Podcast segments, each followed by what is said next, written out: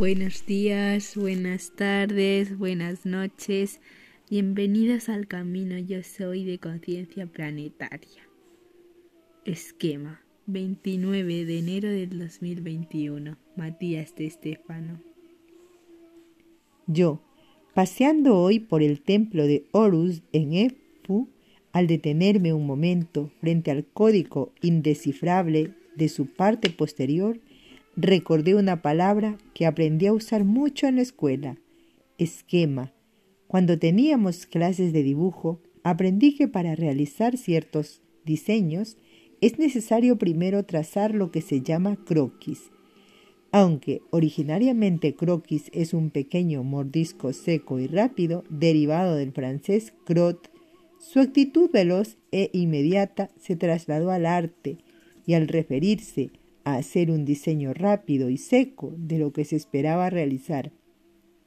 Luego por encima, al ver los jeroglíficos, se me venía a la mente que para lograr tamaño de perfección en semejante estructura, realizando tareas de tallado en altos y bajos relieve, los arquitectos y artistas tienen que haber realizado muchísimos croquis de los dibujos y muchos esquemas de cómo distribuir el contenido para que quedase perfecto en el espacio deseado, más allá del aspecto artístico de los tamaños, dimensiones, espacios, a ocupar por los diseños gran parte de la tarea era de los escribas. Tenían que resumir, ser concretos o explayarse según el espacio disponible para desarrollar el contenido. Debían ser esquemáticos. Recuerdo que en clase muchos profesores nos enseñaban a realizar esquemas como cuadros comparativos, cuadros sinópticos, esquemas de pensamientos, ideas, líneas argumentativas, resumen de textos, cuadros conceptuales, todo para esquematizar el contenido. Eso es algo que siempre me fascinó encontrar la manera de resumir un texto, una idea, de leer entre líneas, es decir, inteligir, y poder aprender un todo a partir de sus pequeñas partes.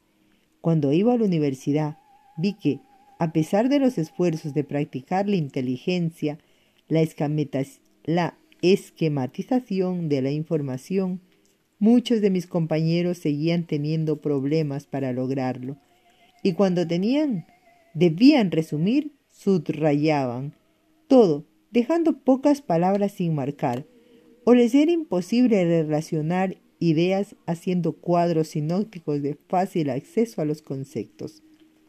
Soy.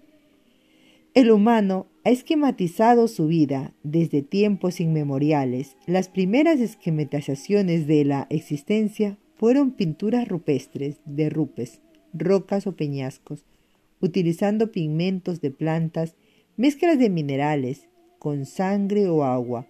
Los primeros humanos narraron su vida mediante imágenes sencillas de animales y personas, realizando actividades de una forma esquemática, aunque para nosotros hoy es arte en aquel momento era una forma de dejar enseñanza, libros de historia y de actividad. Los ancianos o adultos contaban historias alrededor del fuego y a través de dibujos en las paredes dejaban esa historia por sentada en los corazones y mentes de sus descendientes. Así, generación tras generación, las historias se volvieron más y más extensas y fueron agregadas más colores y dibujos, narrando lo ya escrito, dibujando, utilizando piezas sencillas como la imagen esquemática de un humano con una lanza en la mano y delante un mamut. No hacía falta narrar todo lo que sucedía. Yo, así, una historia como aquella mañana de invierno en la que nos disponíamos a salir de la, de la cueva a cazar. Nunca imaginamos que justo frente a nosotros estaría pasando la manada de mamut, de la cual el más grande se detendría ante la nieve, y el abuelo tomaría su lanza y con cuidado cubierto en sus pieles se arrastraría por por la blanca nieve hasta abalanzarse sobre la enorme criatura, la cual, si lograba atrapar, sería la salvación de la familia durante los duros meses por venir. se convierte en un esquema. Cueva, persona, lanza, blanco, mamut. Y la próxima vez que veas el esquema, si la historia fue contada, sabrás de qué va, y las sencillas imágenes narran la historia por sí solas. Soy. Una imagen vale más que mil palabras. Dicen que aunque en la mayoría de los casos fue una imagen la que generó las mil palabras, los diseños rupestres fueron complejizándose contando más detalles, detallando animales, viviendas, plantas, astros, personas, objeto e incluso acciones. Cada uno de ellos tenía un sonido específico, relacionado a lo que los mismos emitían una suerte de idioma onomatopéyico, donde perro se diría wad y gato miab. Esto creó las lenguas con las que contar historias, y estos mismos ruidos empezaron a describir acciones. Miad, tap, tap, el gato camina, aludiendo al sonido de los pasos. Las palabras comenzaron a ser esquemas de las acciones y las realidades de esta manera. No hacía falta ya ver el gato caminar. Con que alguien dijera el sonido, la mente se encargaría de crear la imagen y diseñar la historia. Me parece fascinante porque esto es algo que hoy naturalizamos como normal. Pero en el origen del humano esto fue casi como inventar una nave espacial o querer usar una avanza tecnología. Una avanza tecnología. Fue un descubrimiento impresionante que permitió al humano esquematizar y conceptualizar la realidad, impulsando al cerebro a ser justamente inteligente, es decir, a leer la historia entre líneas, a ver una imagen o escuchar un sonido y desarrollar todo el contenido, algo que hoy describimos como abrir un archivo zip en el ordenador y la computadora, donde el contenido se encuentra comprimido en bits y al abrirlo se descomprime mostrando mucho contenido oculto dentro de sí. Es increíble cómo surgió nuestra inteligencia de la interpretación esquematizada de la realidad. Soy, y no se quedaron con eso, mientras más largas las historias, más elementos necesitaban, pero era cada vez más difícil tener que pintar todo y ser dibujado para ser entendido. Entonces encontró una solución, esquematizar aún más y hacer que los objetos se conviertan en conceptos y los conceptos en sonidos. Yo, ¿cómo fue?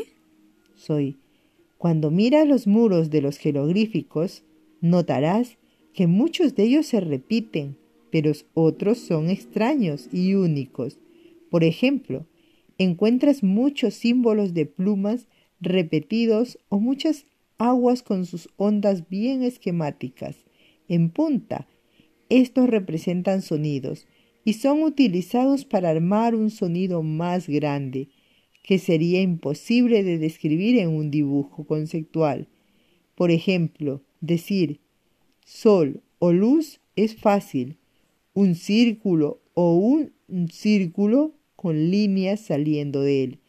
Pero decir la luz del sol es caliente y quema requiere más palabras difíciles de describir en un dibujo, y por lo tanto se opta por buscar sonidos que parezcan al verbo quemar y calentar y lo escriben. Además, utilizaron el conceptual, es decir, que si se refieren a un sacerdote, es decir, al portador de la luz o la conciencia, lo que se hace es dibujar una persona sentada con un sol enfrente o sobre la cabeza, y todos sabrán lo que representa. Esto crea la figura sagrada, los jeroglíficos, que no son solo egipcios, sino de todas las culturas que han utilizado el mismo concepto y luego de los mismos viene algo mucho más interesante, las letras.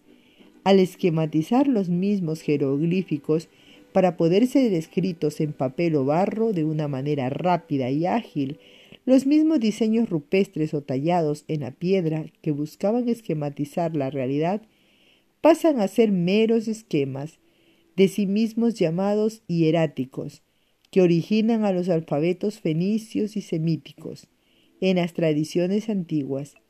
La vaca y el toro eran símbolos de la creación, de maternidad, de fertilidad y riqueza, y por ello se les atribuía el aspecto divino de creadores de los cielos y la tierra, de ser quienes originan toda la vida, pues la leche y carne de la vaca alimentan a las familias, y la fuerza del toro abre los surcos para la agricultura. Por ello era el principal símbolo de la creación el dios Apis. Era graficado con el ferogrífico de un toro, el cual acabó esquematizándose solo en su cabeza con sus cuernos. Su símbolo representó a todos los pueblos entre el 4000 y 2000 antes de Cristo, pues este periodo de tiempo se conoce como la era de Tauro. Tauro iniciaba esta época de riqueza, y por lo tanto el toro era la conexión entre lo humano y lo divino. A lo largo de Medio Oriente y el Mediterráneo, el culto al toro fue algo común en aquella época, originando los mitos y simbologías taurinas desde Persia a Iberia. En cada región, Apis se había vuelto el fundamento de las culturas y por lo tanto el principio de todas las cosas. Su cabeza se esquematizó convirtiéndose en un triángulo con dos líneas hacia arriba y, y todos le llamaban buey, que en lenguas semíticas dices Aleph. Yo, y que en griego dicen alfa. Soy. Alfa, Aleph, Apis, todos suenan al sonido A y observa la letra A, un triángulo con dos líneas que en la época romana fue girada 180 grados. Yo, o sea que la A estaba en la posición de la V. Soy, así es. Yo. Y cada vez que escribimos la letra A estamos escribiendo el esquema antiguo para toro, que representa inicio, y por ello se colocó en el principio del abecedario soy, seguido de la B proveniente de bed, que significa casa o corral, donde se mede el toro, donde se guarda lo cosechado, la riqueza y la misma era, como una caja abierta por debajo, con algo entrando a ella, o en su interior, lo cual se esquematizó en una B, acostada, y posteriormente se escribió de lado, girándola 90 grados. Yo, es fascinante pensar que en realidad todos escribimos y leemos en jeroglíficos. Soy, pero tan esquematizados que no logramos comprenderlos por separado. Y sin embargo, cada letra posee una profunda historia que cuenta la vida humana y de la tierra de al menos los últimos diez mil años. Yo, todo todo lo que hablamos y escribimos es un esquema del mundo literalmente. Soy. Esquema viene del griego esquema, que significa formar o figura, que proviene del indoeuropeo shek, significado sostener. Es la figura que sostiene un gran peso, significado que contiene muchas cosas en un simple gráfico de grafo, igual escribir. Yo, y cada palabra contiene no solo un significado, sino que cada letra en ella también contiene otro. Era una forma de ahorrar espacio, pero que acabó por darnos una herramienta mucho más expansiva que nos dio la capacidad de desarrollar ideas, sueños, de describir lo intangible, invisible, lo extrasensorial, y transmitir ideas complejas con detalles concretos. Soy. En la antigüedad el idioma era utilizado para narrar historias o dar indicaciones, nada más y las historias eran básicamente indicaciones de vida, guías prácticas para la subsistencia. En cierta forma la historia era un aglomerado de conceptos y actividades resumidas esquemáticamente recolectadas para ser transmitidas en una misma narración. Así surgen las leyendas de leyenda, recolectado del indoeuropeo lek. Del mismo significado es la agrupación de conceptos vividos que se transforman en leyendas, en mitos y sobre todo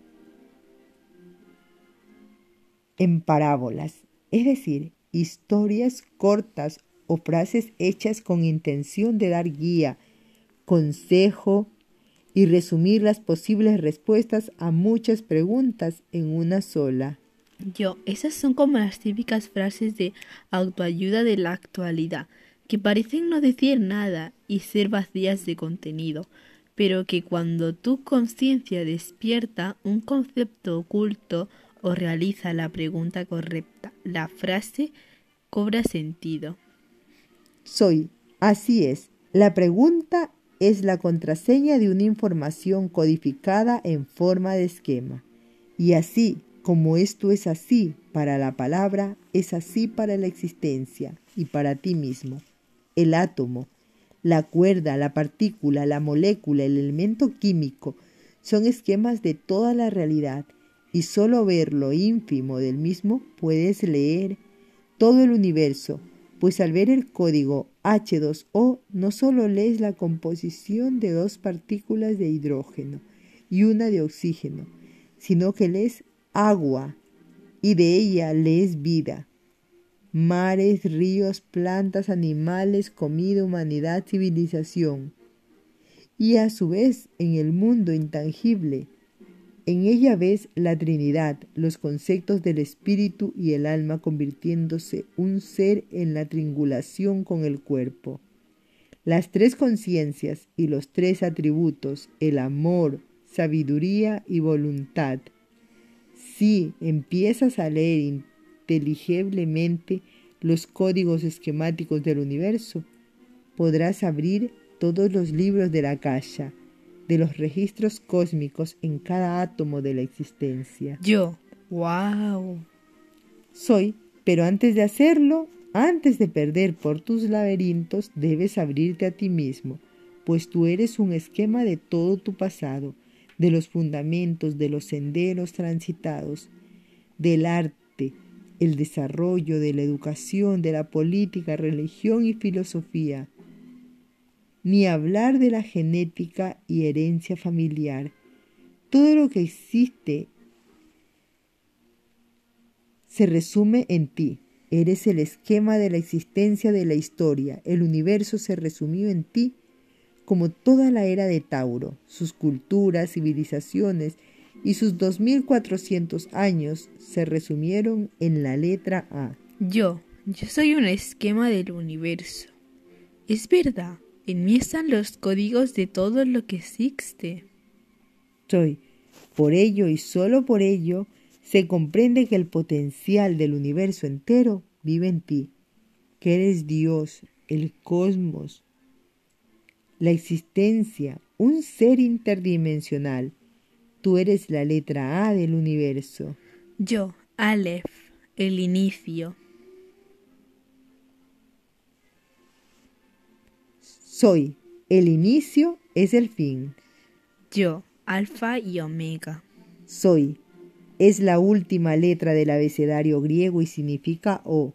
Grande. Su ubicación es especial al final de las demás. Puede, pues describe a quien todo lo ve. La letra O viene de las antiguas lenguas egipcias y protosémiticas de la palabra ou, Ouyat que derivó a Oyin y que significa ojo. La O es el gran ojo que todo lo ve, la divinidad suprema. Yo, decir, yo soy el alfa y el omega, es como el esquema de decir, yo soy todo lo que nutre y hace existir al universo físico. Y soy quien observa y, y sueña toda esa realidad. Sueño y soñador realidad e ilusión. Soy el ojo de Horus. Yo. ¡Wow! El templo donde estuve hoy. Soy.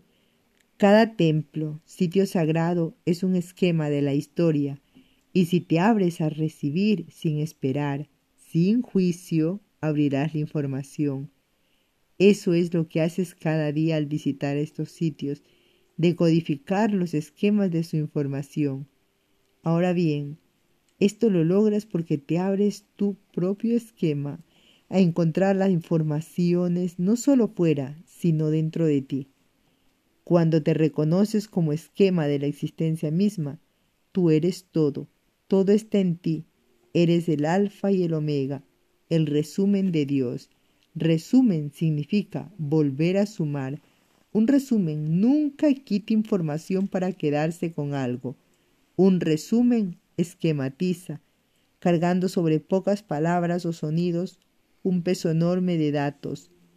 Resumir es expandir tu capacidad de inteligir, de comprender el cosmos. Yo, así que primero debo entender que yo mismo soy un esquema y seguir los códigos en mí que me ayudan a abrir los datos que yacen dentro. ¿Cómo lo hago? Soy Jitit Seautón. Conócete a ti mismo. Yo, y conocerás al universo. Soy, tú eres, tu ser es el esquema de tu cuerpo. Tu alma y tu espíritu empieza conociendo el esquema de tu cuerpo. Descubre su sistema, su biología, su historia. Sigue por el alma. Conoce tus emociones, tus vínculos. Trabájalos. Haz terapias. Busca tus orígenes. Y acaba por el espíritu leyendo, aprendiendo, estudiando, buscando más respuestas. Medita en el silencio. ¿Sabes? cuál veo que es el mayor problema de las preguntas que hacéis muchas veces? Me refiero a ¿cómo lo hago? ¿Cómo lo logro? Yo, ¿qué? Soy, veo que tenéis la necesidad de terminar de hacerlo de una vez, como si la vida fuese una carrera para culminar algo. Y amigo mío, la vida culmina en la muerte. El desarrollo es eterno y sé que la libertad asusta, pero es porque no conoces aún lo que significa. La vida misma es un proceso de expansión. No hay fin. No luches por acabar algo ahora mismo. Lo importante es que lo hagas. No hay un objetivo tras abrir los datos que viven en ti. La única práctica es descubrir tu libre potencial. Creador, ¿acaso dejaste de usar la A cuando emprendiste a escribirla? ¿Acaso dejarás de usar la A ahora que sabes su origen? Yo no. Soy, lo único que has hecho es descodificarla. Hemos visto su potencial interior, su significado original y ahora cada vez que la uses para crear palabras, prosa, poesía, leyendas, compartir, charlar, verás la A con la conciencia que se merece, reconociéndote que al usarla estarás creando, abriendo caminos como el toro en los campos. Eso es lo mismo que haces al reconocer, al conocerte, al entender tu cuerpo, al indagar en tu alma, al activar tu espíritu. Yo, es muy bello. Soy, eres arte, recuérdalo, eres poesía, eres verbo.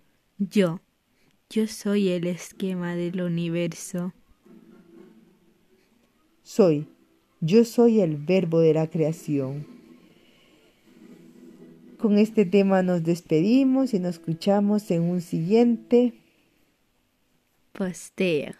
Namaste.